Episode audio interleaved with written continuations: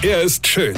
Er ist blond. Und er ist der erfolgreichste Comedian aus Rheinland-Pfalz. Ich werd der Pierpasmus. Exklusiv bei RPA1. Sven Hieronymus ist Rocker vom Hocker. Diese Woche gehen wir mal der Zeit zurück und klären mal die jungen Hörer und Hörerinchen mal über Begriffe und Sätze auf, die sie überhaupt nicht mehr kennen.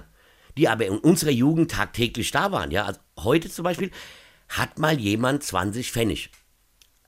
Gut, also früher hatte mir die D-Mark und die kleinste Einheit waren Pfennige, also quasi der Cent der Vergangenheit, ja? Ja, wisst ihr, liebe Kinder, ich weiß, es ist für euch gar nicht vorstellbar, aber wir hatten noch keine Handys. Wir hatten noch ganz normale Telefone, die in Telefonzelle installiert waren. Und um mit diesen telefonieren zu können, brauchte man 20 Pfennig. Zwei 10 Pfennigstücke und schon konnte man ein Ortsgespräch führen. Also Ortsgespräche waren jetzt keine Gespräche auf dem Dorfplatz. Äh, sondern Telefonate innerhalb der heimigen Zone. Alles andere waren Ferngespräche und kostete viel mehr. Und mit diese 20 Cent konnte man auch nicht wie heute mit einer Telefonzahl da den ganzen Tag quatschen. Nein, es galt nur für ein Gespräch und das auch nur in einem gewissen Zeitrahmen, also zum Beispiel maximal acht Minuten.